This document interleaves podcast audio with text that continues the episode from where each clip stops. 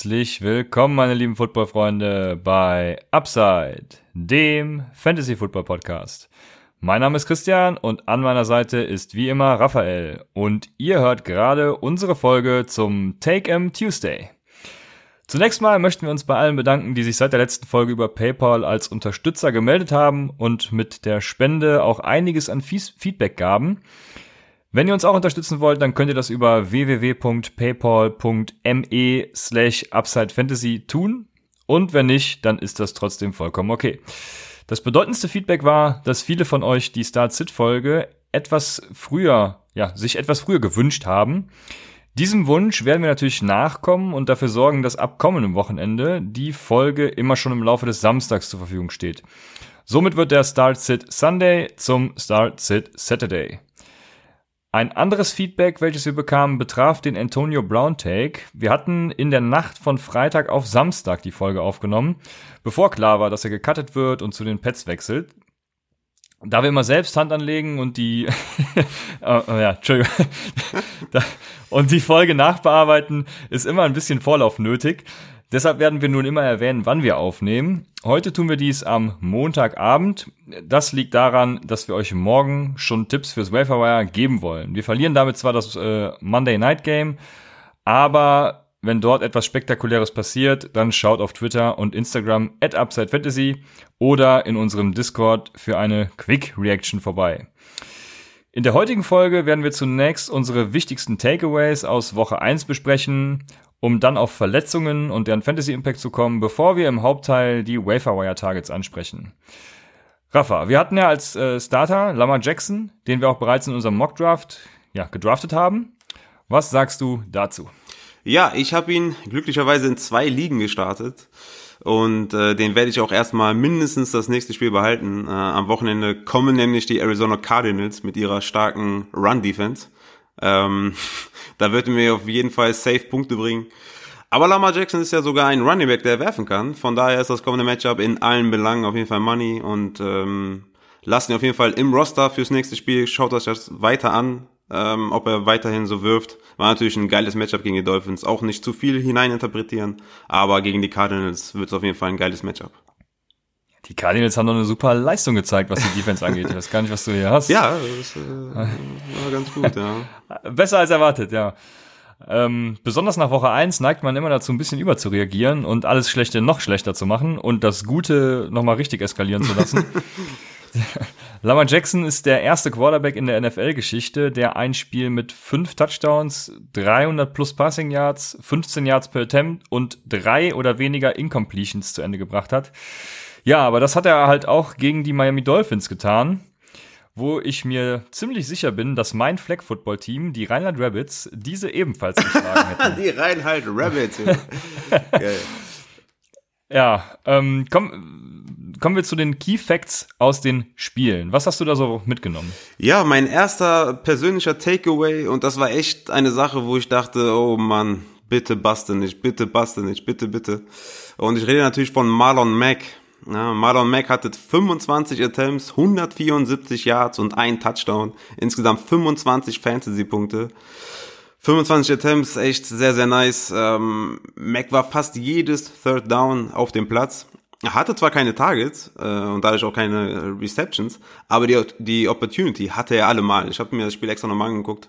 Heinz dagegen hatte vier Targets und vier Receptions, also auch nichts Wildes. Es scheint wohl so, dass die ähm, Colts nach dem Luck-Rücktritt noch mehr auf den Lauf gehen. Mac ist ein Every Week Starter und ähm, ja, gegen die Colts lagen sie die ganze Zeit hinten. Mac ist also seit dem Spiel Game Script proved. Das war ja immer der Nachteil bei ihm. Und Brissett sah gut aus, äh, T.O. Hilton sah gut aus. Also die Fantasy-Relevanz von den, von den Colts ist auf jeden Fall da. Ähm, und eigentlich mein, mein Lieblings-Takeaway, mein, mein persönliche, ähm, persönlich, persönliches Anliegen Weißt du, wie viele Punkte Philipp Dorset gemacht hat? ja, das, äh, ich hatte mir schon fast gedacht, dass es kommen wird. Nein, ich, ich weiß es leider soll, nicht. Soll ich, ich weiß sagen? nur, dass es, ja, bitte. Ja, also, also er hatte 95 Yards, zwei Touchdowns und ganze 23 Fantasy-Punkte. An der Stelle würde ich dich mal gerne fragen, wie viel denn dein Cole Beasley eigentlich hatte? Ja, machen wir weiter mit meinen Takeaways zu diesem Wochenende. Besser, besser Und, ist es. Besser. ja, besser ist es, ja. Ja, äh, tatsächlich, genau. Machen wir besser einfach weiter. Die Vikings haben nur 10 Pässe geworfen und sind 38 Mal gelaufen. Das war eines meiner Takeaways. Das äh, völlig unerwartet, obwohl sie zwar gesagt haben, sie werden mehr auf den Lauf setzen, aber dass es so krass wird, damit habe ich tatsächlich nicht gerechnet und ich bin wirklich sehr gespannt, wie sich das weiterentwickeln wird. Wenn das weiter so bleibt, dann könnte man sich überlegen, ob Madison vielleicht irgendwann auch mal relevant wird, aber Devin Cook macht da ja schon eine hervorragende Arbeit, deswegen erstmal die Füße stillhalten. Ja. Ein weiterer Take, den ich habe, wir hatten ja eben schon die Dolphins oder ich hatte sie ein bisschen angesprochen und die sind komplett im Tankmodus. Also ich droppe jeden Dolphin, den ich habe, so leid es mir für Kellen Belage tut, der zwar jetzt die Nummer eins in Miami ist, aber was, was bringt das in so einem Team? Also äh, da, ja, ich droppe wirklich jeden, den ich von den Dolphins habe. Passend dazu fragt über Twitter onepride.de, reicht es diese Saison jede Woche, die Spieler der Dolphins-Gegner ins Fantasy-Team zu holen? Ja, sollte man auf jeden Fall. Also die Dolphins haben die, die schlechteste Front der Liga, äh, mindestens eine Bottom 3 O-Line. Also wirklich überall Baustellen. Ich würde sogar so weit gehen, dass wenn man zum Beispiel überlegt, einen Singletary oder einen Breeder aufzustellen und Singletary äh, in der Woche gegen die Dolphins spielt, da kann man wirklich tatsächlich überlegen, Singletary über Breeder zu starten. Äh, es gab ja auch schon Meldungen, dass einzelne Spieler der Dolphins ihre Agenten angerufen haben, um einen Trade zu forcieren. Also wirklich ganz übel da in Miami brennt der Baum und ähm, ja, ich würde auch sagen, Kellen Belage und Kenyon Drake sind auf jeden Fall Kandidaten, die man entweder verkaufen sollte, also sell high oder halt komplett droppen, droppen sollte in Redraft liegen. Das hat, hat glaube ich, ob man die, ob, ob man die noch so high sellen kann, ist, äh, ja, hingestellt. So vielleicht ein paar Argumente für Drake finden, dass er jung ist, ne, in der, in der Dynasty zum Beispiel. Aber viel wirst du da nicht mehr bekommen, ja, das stimmt. Ja. Also ich war wirklich schwer enttäuscht und jeder Miami Dolphin, der tut mir wirklich leid. Das tut mir wirklich weh. Ich weiß ja letzte Saison, wie das war. Also äh, ja, viel Durchhaltevermögen für diese Saison, falls sich das so fortführt. Das letzte, was ich zu sagen habe, ist behandelt die Kansas City Chiefs. Und zwar hat Damian Williams mich nicht enttäuscht, denn er hat tatsächlich gezeigt, wie scheiße er ist. Was? Was? also schlimm war es nicht, okay. Also ja, das kannst man hat auf jeden Fall gesehen, nein, das kann ich so nicht stehen lassen, aber man hat auf jeden Fall gesehen, dass LeSean McCoy äh, ordentlich im Running Game eingesetzt wird und Damian Williams eher der Passempfänger ist und im Running Game wirklich ja, er die, die zweite äh, Geige spielt. Und äh, wie schon vermutet, LeSean McCoy wird Fantasy-relevant und ja, mal sehen, was ja, Damien McCoy Williams ist vielleicht der bessere Runner, aber ähm, mich hat er nicht enttäuscht. Also Damien Williams war für mich keine Enttäuschung. Er hatte insgesamt 19 Carries, 13 Rushing Attempts, äh, 6 Targets, äh, ein Touchdown gefangen. Äh, ne, erlaufen, Entschuldigung. Ähm, und ich denke, gerade mit dem Ausfall von Tyreek Hill wird Damien Williams noch mehr im Passing Game eingesetzt und das ist auch seine absolute Stärke. Also ich halte ihn in Sachen Carries immer noch für den Leadback. Also ich denke, wenn man das zusammenrechnet, Carry, ähm, äh, Targets oder Receptions und ähm, Rushing Attempts, dann wird Damien Williams Woche für Woche mehr haben als LeSean McCoy und dadurch auch der bessere Fantasy-Spieler sein. Also ich würde auf jeden Fall Damien Williams behalten und äh, ihn immer jede Woche selbstbewusst aufstellen. Ja, mit dem Tyreek Hill Teil hast du wahrscheinlich recht. Da wird er jetzt öfters noch ins Passing Game eingebunden. Ich bin trotzdem froh, gesehen zu haben, dass im Running Game LeSean McCoy übernimmt. Aber du hast Tyreek Hill gerade schon angesprochen. Wollen wir weitergehen zu den Verletzungen und deren Fantasy Impact? Ja, machen wir doch direkt weiter mit äh, Tyreek Hill oder mit den Verletzungen. Äh, Tyreek Hill, Wide Receiver von den Kansas City Chiefs, ähm, wird ein paar Wochen raus sein. Ähm, zu der Aufnahme, also wo wir jetzt aufnehmen, noch keine Infos, wie lange es sein wird. Aber wir gehen mal von mindestens drei Wochen aus, schätze ich mal. Ähm, und Watkins hat gezeigt, dass er komplett übernehmen kann. War ja auch schon mit Hill auf dem Platz, ähm, der Playmaker, gegen AJ Bouye und dann später gegen Jalen Ramsey. Also gegen die zwei, ja, mit die besten Cornerbacks in der ganzen Liga. Ähm, hat extrem abgeliefert, 11 Targets, 9 Receptions, 198 Yards und 42 Fantasy-Punkte. Also das ist schon echt geil gewesen. Watkins ist jetzt äh, der Nummer 1 Wide Receiver für Patrick Mahomes und äh, wer will nicht den Nummer 1 Wide Receiver von Patrick Mahomes haben, ne? Ja, das stimmt. Obwohl ich äh, Watkins im Draft immer vermieden habe, ja. ja, ärgere ich mich jetzt natürlich ein bisschen. Ja. Ich hätte damit tatsächlich nicht gerechnet. Das war einer meiner und, Spieler, die ähm, ich auf gar keinen Fall haben wollte. Ja, so ging's mir auch. Also ja, aber freut mich natürlich für ihn persönlich. Eine Sache zu Mahomes noch. Ja, ja was? nee, mach du erstmal Mahomes. okay. Ähm, und zwar wollte ich ansprechen, bis zu seiner Verletzung hatte Mahomes bereits 313 Yards, also ne, sagen wir mal in der ersten Hälfte hat er 313 Yards geworfen und danach kamen in Hälfte 2 nur noch 65 Yards dazu. Man muss dazu sagen, es stand zu der Zeit auch 30-13, also muss man jetzt nicht so viel hineininterpretieren, aber glaubst du, dass Mahomes Verletzung, eine Verstauchung ist es ja, glaube ich, ihn im weiteren Verlauf einschränken wird? Nee, glaube ich absolut nicht. Also ich würde mir vielleicht ein bisschen mehr Sorgen machen, wenn es jetzt beim nächsten Spiel nochmal passiert. Aber Stand jetzt ist es äh, eine Verletzung, die jetzt nicht so schlimm ist und äh, die Ärzte werden schon das Richtige entscheiden und ja, das, das wird schon laufen. Und ähm, wie gesagt, wenn es jetzt nochmal passiert und Mahomes äh, extrem, extreme Hits kassiert, dann kann man sich langsam Sorgen machen. Aber Stand jetzt mache ich mir da null Sorgen. Ähm, kommen wir zum Quarterback, wo man sich auf jeden Fall Sorgen machen muss. Äh, Nick Foles, Quarterback der Jaguars ist out für mindestens acht Wochen wegen dem Schlüsselbeinbruch. Ähm, OP hat er schon hinter sich. Äh, Gardner Minshew, sein Backup, ähm, ist auf jeden Fall zumindest in Superflex liegen auf eine große Investition, Investition wert. Ähm, wenn gleich er natürlich keine konstante Performance hinlegen wird, er wird Auf und Abs haben, das äh, ist so sicher wie das Amen in der Kirche. Aber wenn ihr Folds in zwei QB oder Superflex liegen habt, müsst ihr Gardner Minshew aufnehmen. Und ich würde da auch schon wirklich 13, 14 Prozent investieren in einen Quarterback, der mir ja acht Wochen lang oder sieben Wochen lang jetzt äh, ja immerhin gute Performance liefern wird. Will kein Wide Receiver 1 werden, aber wie ich ja schon mal in meiner Superflex Take oder äh, Bonusfolge erklärt habe, ist selbst ein Quarterback 2 oder 3 immer noch ähm, ja gut für Punkte. Ja, und du glaubst, sie haben Joshua Dobbs für ja als Backup ja, aufgenommen? Ganz klarer Backup, ja. Ja, ich denke auch, es macht keinen Sinn, jetzt den Rookie, der eine hervorragende Leistung hatte, auf, wieder auf die Bank zu setzen. Also ja, ähm, ja das macht einfach keinen Sinn. Nee. Einer, der sich auch heute gerade eben verletzt hat, beziehungsweise nicht verletzt hat, sondern die Meldung kam gerade eben rein, ist Darius Geis. Leider mal wieder. Er musste zum, ja, zum MRT ins Krankenhaus. Es ist wohl nicht sein Knie, wo er letztes Jahr den Kreuzbandriss hatte, aber an dem anderen Knie war halt im College auch schon mal angeschlagen. Also alles keine guten Vorzeichen.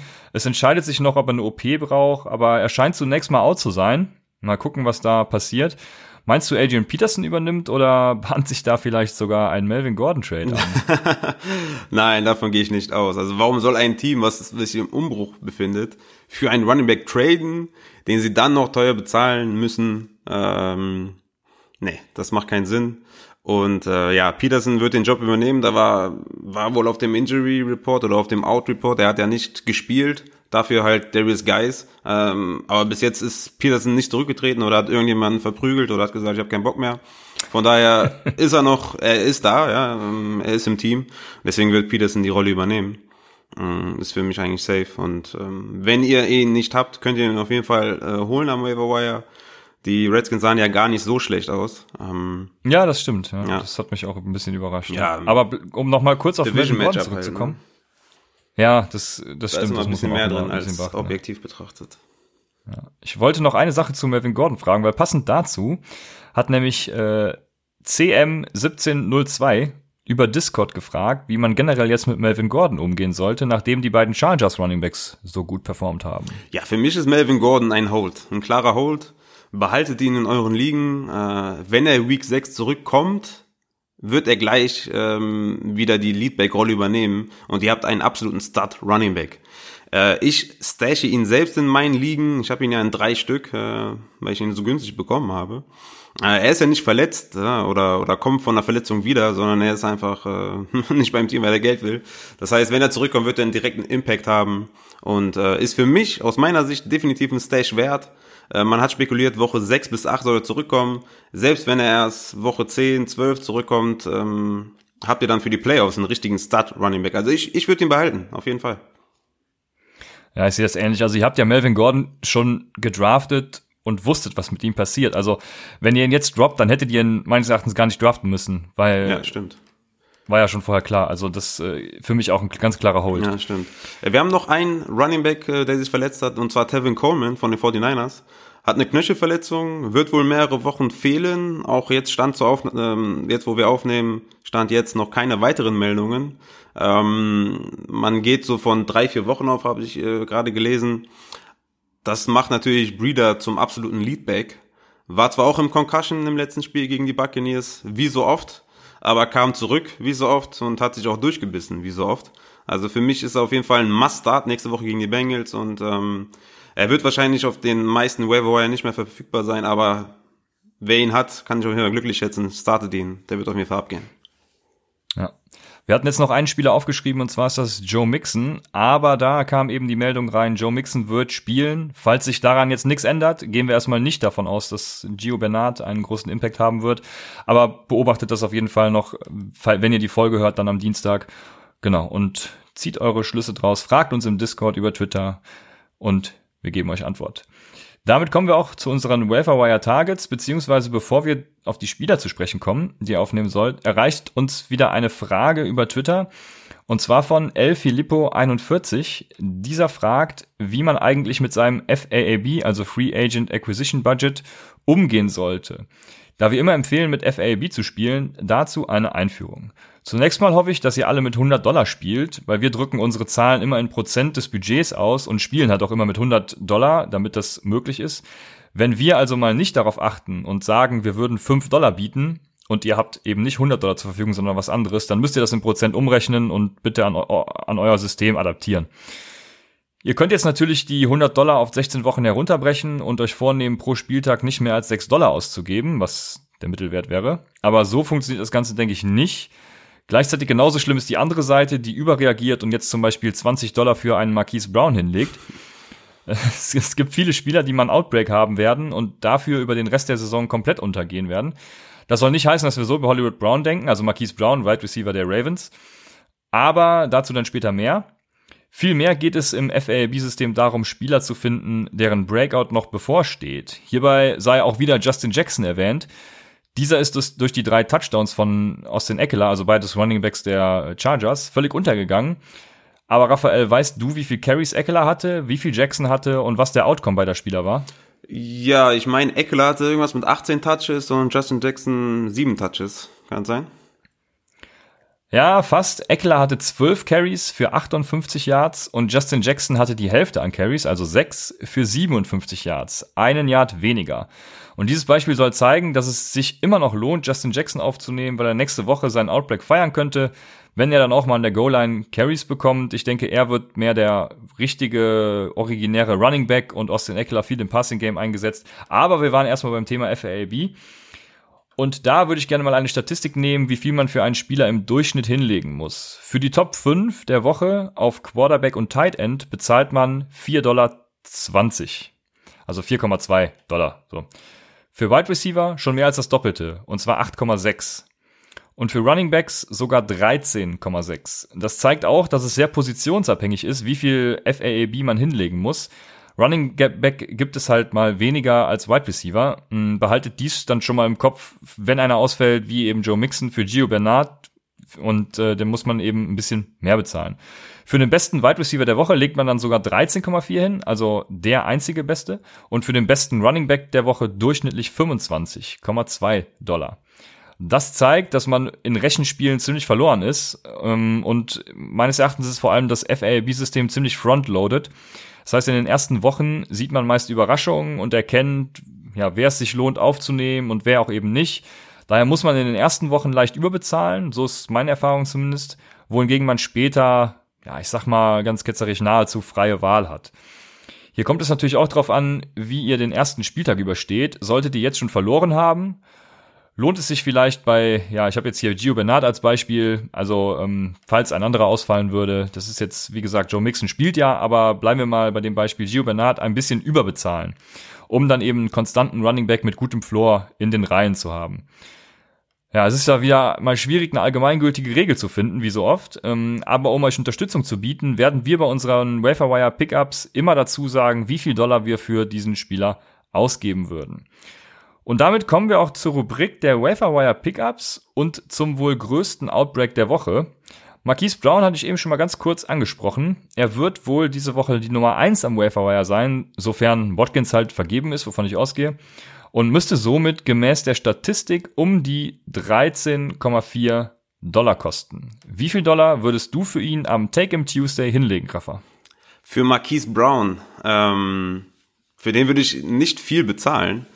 Ähm, vielleicht, also ich würde gar nichts für ihn bezahlen, um das mal so vorwegzunehmen. Aber wenn, dann würde ich vielleicht 5, 6 Dollar bezahlen, höchstens.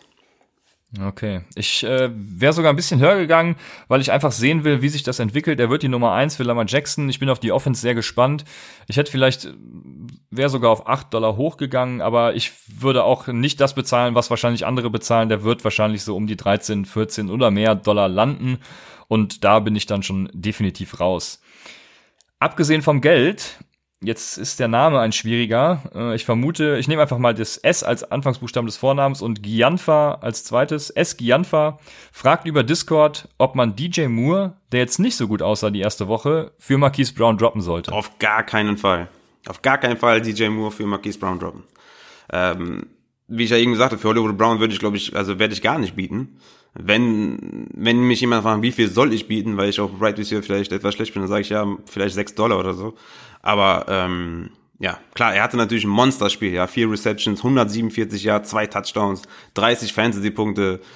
Äh, das Ding ist nur, die Dolphins sind halt extrem schlecht. Das Matchup war wahnsinnig gut. Ähm, das Problem an der Sache ist, er hatte nur einen Snapshare von 18 Prozent. Das ist übertrieben wenig. Das heißt quasi, dass jedes Mal, wenn er auf dem Platz stand, hat er einen Touchdown gemacht.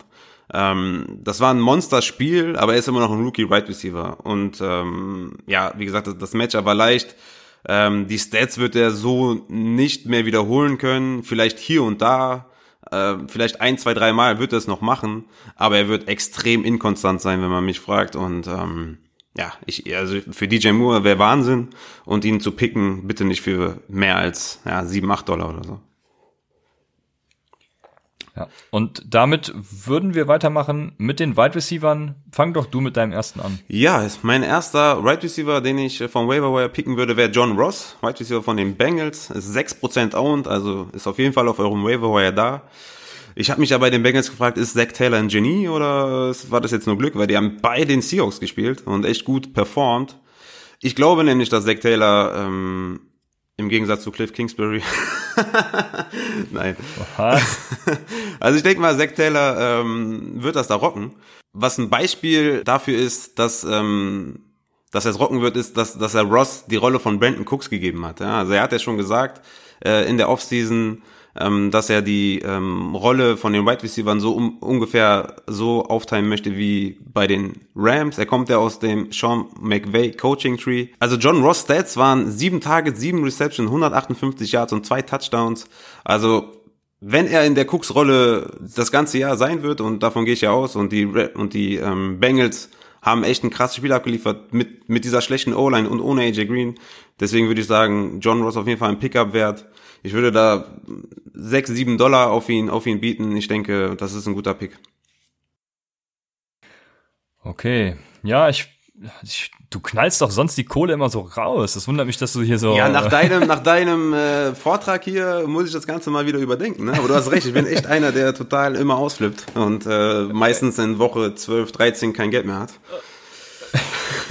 wie, wie viel hast du nochmal für Dontre Hilliard geboten in unserer Dynasty-Liga? Oh, weiß ich gar nicht. Weißt du das? Auch 13 oder sowas meine ich. Für Hilliard? Echt? Habe ich 13 ja. Dollar gegeben?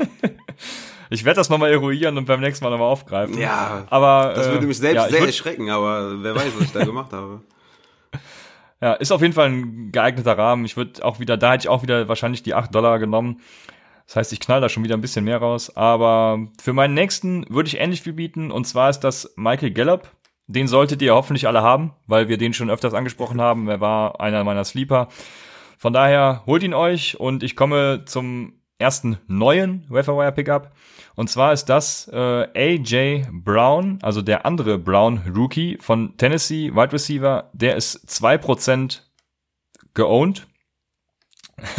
ähm, er hatte genauso viele Targets wie Dion Lewis und nur Delaney Walker hatte zwei Targets mehr. Mit drei Receptions hat er 100 Yards erreicht, also ähnlich wie bei Marquise Brown, auch jetzt nicht so viele Receptions für diese Yards gebraucht, also ein bisschen vorsichtig sein. Und auch wenn wir immer sagen, dass man bei Wide Receivers vorsichtig sein muss, also bei Rookie Wide Receivers, könnte er sich auch, genauso wie Marquise Brown, als die Nummer eins entpuppen. Und das ist eben viel wert, wenn Mariota fit bleibt. Ich halte von Mariota, wenn er fit ist, wirklich viel. Ja, und ihr könnt bei dem ganzen Hype um den anderen Brown wahrscheinlich diesen AJ Brown von Tennessee für, sagen wir mal, vier bis sechs Dollar schießen und das wäre es mir dann durchaus mal wert, um zu gucken, wie der sich so entwickelt. Ja, recht hast du auf jeden Fall. Der wird auf jeden Fall vergessen werden auf dem Waiver. Aber auch da möchte ich, ich möchte ihn nicht unbedingt haben. Ich würde dann lieber jemanden nehmen, den ich jetzt nennen würde, und das ist Jameson Crowder, Right Receiver von den New York Jets. Ja, ja, auf jeden Fall. Ähm, ist aber 50% owned, äh, also jetzt nicht so 2% owned wie AJ Brown, aber 50%, der wird in den meisten Ligen noch auf dem Waiver Wire sein, speziell in PPA-Ligen kann ich euch nur empfehlen, ihn zu picken. Er hat halt nicht diesen krassen äh, Touchdown-Upside, aber er hat einen guten Receiving Floor, hatte 14 Receptions und 99 Yards. Also unter Adam Gaze ähm, sind Wide Receiver, die im Slot spielen, immer ähm, immer sehr gut, haben immer eine große Rolle im System und äh, ja, wie gesagt, Crowder gibt dir zwar wenig Touchdown Upside, aber in, in PPR ist er Money. Da muss müsst ihr ihn auf jeden Fall aufgabeln und ich würde da auch 6, 7 Prozent auf jeden Fall geben. Also ich würde mehr geben als bei AJ Brown und Marquise Brown. Also wie gesagt, die beiden würde ich gar nicht äh, empfehlen zu holen. Aber wenn, äh, in PPR speziell definitiv Jameson Crowder. Ja, da gehe ich mit. Also ein Crowder hätte ich auch wirklich gerne am Waferwire diese Woche. Ein anderer, den ich noch habe, da muss man ein bisschen vorsichtiger sein und ich würde ihn zwar schon aufgabeln, aber um ein bisschen zu antizipieren, äh, man muss abwarten, ob das sich das tatsächlich so wiederholt, wie es am ersten Spieltag war und das ist äh, Danny Amendola. 4% Ownership hat der. Wide Receiver von den Detroit Lions seit diesem Jahr und den Mann hatte jeder ganz vergessen. Ich auch und scheinbar auch die Cardinals Defense. äh, der hatte der hatte sieben Receptions für 104 Yards und ein Touchdown waren eben die Folge. Ja, und falls ihr einen Bankplatz übrig habt um, oder besetzt mit jemandem, der wirklich ein Deeper Sleeper ist, dann könnt ihr hier zuschlagen und abwarten, ob sich das eben so fortsetzt. Das sah schon echt gut aus, was Stafford da mit ihm ver veranstaltet hat. Aber solltet ihr dafür jemanden wie beispielsweise DJ Moore hatten wir eben als Beispiel droppen müssen, dann konzentriert euch lieber auf andere Targets, äh, die wir bereits genannt haben, oder behaltet DJ Moore, weil da kommen auch wieder bessere Zeiten. Äh, ich habe noch einen Spieler, der auch ein ganz gutes Spiel hatte, aber leider auch ein Rookie ist. Unter welchen Umständen würdest du Terry McLaurin aufnehmen, der halt ein super Debüt in Washington hatte? Oh, ähm, Terry McLaurin, also ich gehe nicht davon aus, äh, dass er nochmal annähernd so eine Performance hinlegt. Die Redskins waren ja, wie gesagt, erstaunlich gut, aber nein, ähm, ich würde ihn nicht aufnehmen. Das ist ein Rookie Wide Receiver in einer eher schlechten Offense, deswegen, nee. Ja, ich würde ihn auch nur in ganz tiefen Ligen. Wir haben im IFFC ja zum Beispiel super viele Spots, wo, ja, ich glaube, da ist er sogar schon gar nicht mehr verfügbar, aber in tiefen Ligen, so 14er Ligen vielleicht, und da ist er auf jeden Fall mal ein Stash wert, aber ich verspreche mir da auch nicht, nicht viel. Ja, so viel solltet ihr euch davon nicht versprechen. Also ihr solltet auch nicht denken, dass dann ihr Marquise Brown oder AJ Brown oder Terry McLaurin bekommt, dass ihr dann eure Liga gewinnt. Also cool down auf jeden Fall. Das sind immer noch Rookie Right Receiver, hatten halt ein geiles Spiel, aber die werden definitiv krasse Bust Games haben und euch äh, Spieltage verlieren. Ja. Aber machen wir mal also weiter. Also lieber John Ross, ja. Bitte? Lieber John Ross. Wie bei John Ross letzt, ja, so ist es. Ähm, machen wir mal weiter mit der Rubrik Waiver Wire Pickups und zwar bei den Running Backs. Ähm, da ist mein erster Pickup Macon Brown, Running Back der Rams, ist 8% owned. Ich hatte euch ja schon ähm, in der Offseason gesagt, ihr sollt ihn stashen. Oder auch bei Twitter ein paar Mal gesagt, holt euch Macon Brown. Ähm, Todd Gurley ist natürlich der Grund, warum ihr ihn unbedingt äh, vom Waiver Wire picken müsst.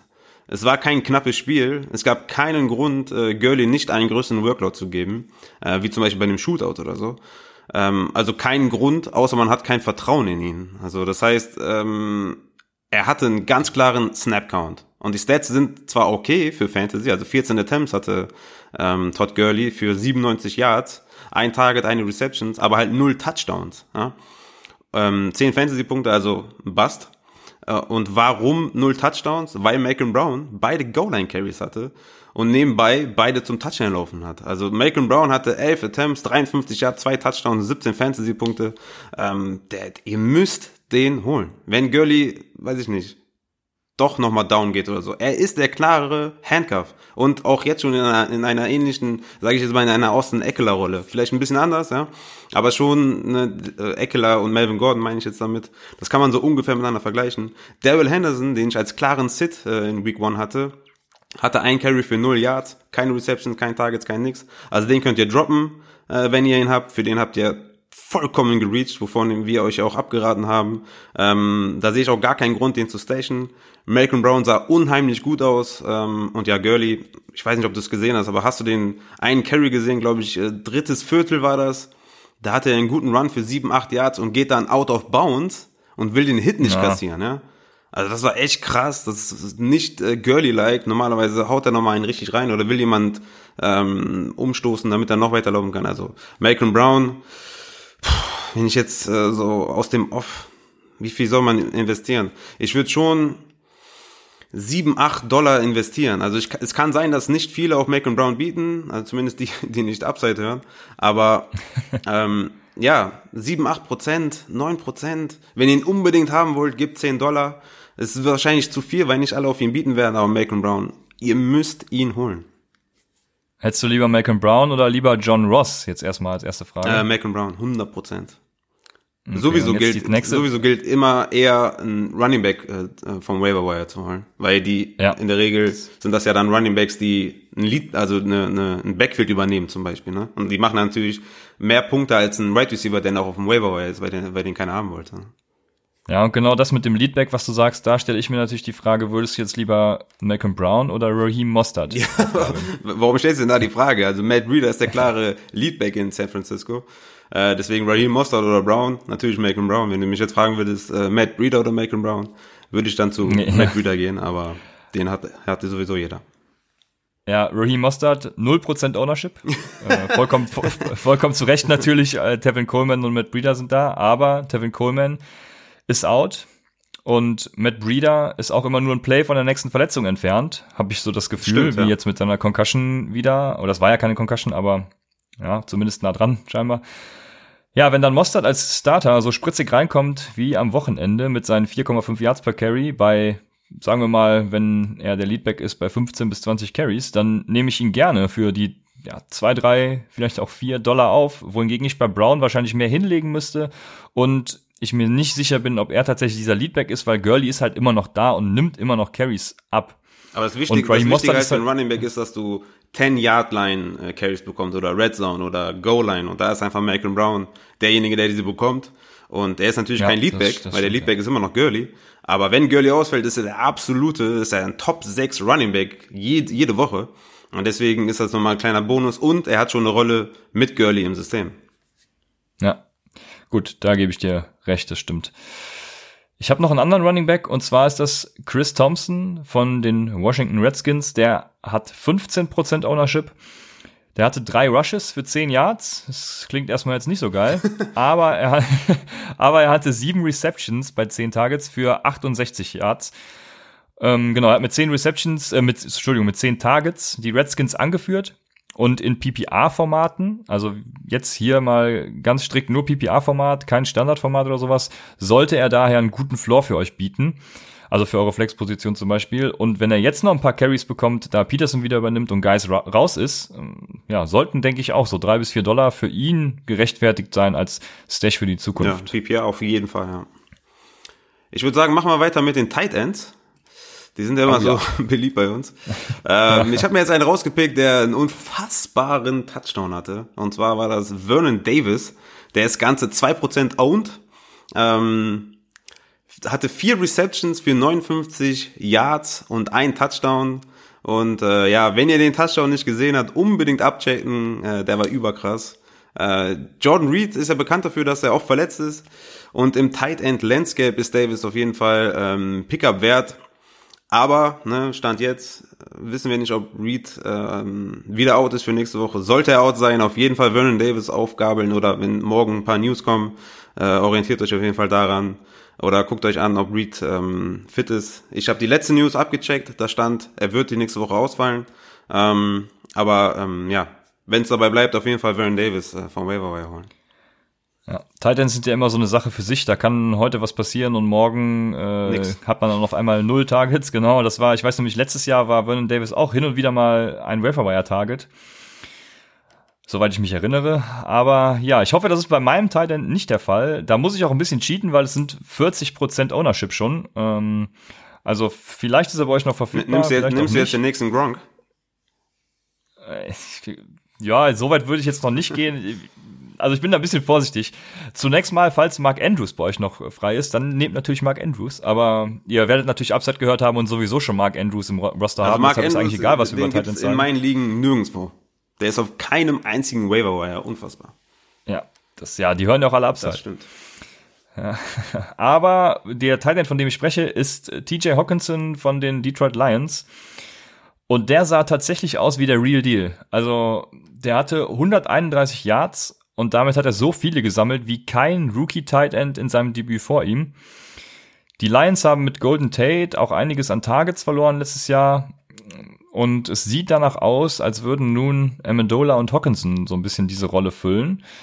Wobei sich das auch beim nächsten Spieltag wieder ändern kann. Deshalb bitte ein bisschen vorsichtig sein. Aber wenn ihr auf Titan Need habt und in der tiefen Liga seid, dann bin ich wirklich all in on Hawkinson, weil das sah echt gut aus. Der Junge kann blocken, was auch sehr wichtig ist. Also er steht auf ja. jeden Fall auf dem Feld. Das ist schon mal das Erste. Ja.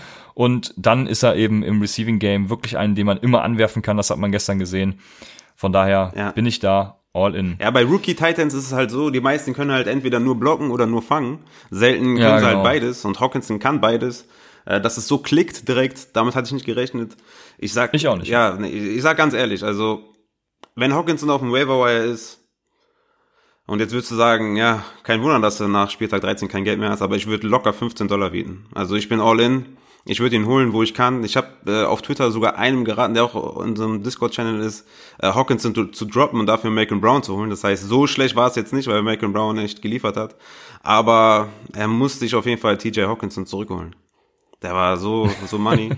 ähm, machen wir weiter mit der Defense. Ähm, Defense Waiver Wire Pickup. Da würde ich, ähm, und die sind aber 64% owned, die New England Patriots nehmen. Die spielen gegen die heute sehr oft genannten Dolphins. äh, weil die Patriots äh, schon wahrscheinlich äh, oft vergeben sind, rate ich euch noch zu den Texans. Äh, die sind 26% owned. Die spielen gegen die Jacks und damit gegen einen Rookie Quarterback, gegen Minshew. Und die sind in der Regel Turnover anfällig. Also von daher, egal wie heute Abend die Texans Defense, ähm, ja, schlecht sein wird oder verkacken wird, wollte ich eigentlich sagen, ähm, holt euch die Texans gegen die Jacks. Ja, Defense ist ja auch immer so ein bisschen, bisschen Rätselraten, aber wir machen es natürlich. Siehe 49ers. Unsere Empfehlung. Genau, unsere Empfehlung ist, äh, schafft Defenses ab und wenn ihr Defenses spielen wollt, dann nehmt Individual Defense Player, also einzelne Spieler für einzelne Positionen. Aber wenn ich eine Defense wählen müsste und in so einer Liga spielen würde, dann würde ich tatsächlich nächste Woche die Panthers nehmen. Und zwar spielen die gegen die Buccaneers. Ja, dass selbst Bruce Arians Winston nicht helfen kann, das haben wir leider gestern gesehen. Äh, und ein, ja, muss, muss man leider so sagen, und ein Quarterback, der Turnover produziert, ist immer eine gute Sache für Defenses im Fantasy. Dazu werden die Panthers alles daran setzen, nach dem Spiel gegen die Rams wieder in die Erfolgsspur zu kommen. Und ja, sie spielen zu Hause, haben einiges vor und deshalb sage ich einfach, schnappt sie euch. Eine Rubrik, die wir heute ein bisschen vernachlässigen werden, beziehungsweise gar nicht behandeln werden, ist der Quarterback, weil den werden wir am Samstag nochmal gesondert betrachten, was man schon sagen kann. Wenn Tom Brady bei euch noch frei ist, dann nehmt auf jeden Fall Tom Brady gegen Miami auf. Andy Dalton auch, ja. Aber das werden wir später noch machen, weil wir sind jetzt schon fast bei 40 Minuten. Äh, wir wollten genau. eigentlich noch Sell High und Buy Low machen. Das können wir aber gerne im Discord-Channel noch machen. Da kann ich ähm, genau. gerne noch ein paar Spieler nennen. Aber ja, die Minuten, die gehen so dahin. Ey. Ja, so ist es. Es macht auch Spaß. Ich hoffe, es macht beim Hören genauso viel Spaß wie uns beim Erzählen. ähm, genau, Trade Buy, also Buy Low, Sell High machen wir dann auch beim nächsten Mal, wenn Zeit bleibt. Nach Woche eins ist da ja sowieso noch nicht so viel. Einen, den ich nennen kann, ist, äh, holt euch Sonny Michel ganz leise unter uns gesagt. Ich hoffe, es hat keiner eurer Mitspieler gehört. Äh, genau, und damit sind wir auch schon am Ende unseres ersten Take 'em Tuesdays. Wir hoffen, das Format gefällt euch. Lasst uns gerne wieder euer Feedback da und seid wieder am Start, wenn wir Samstag unsere Start-Sit-Empfehlungen geben beim Start-Sit Saturday. Folgt uns in der Zwischenzeit bei Twitter und Instagram at Upside Fantasy und joint unserem Discord-Channel. Den Link dazu findet ihr in der Beschreibung und bei Twitter. Und wir sagen dann bis Samstag bei Upside, dem Fantasy Football Podcast.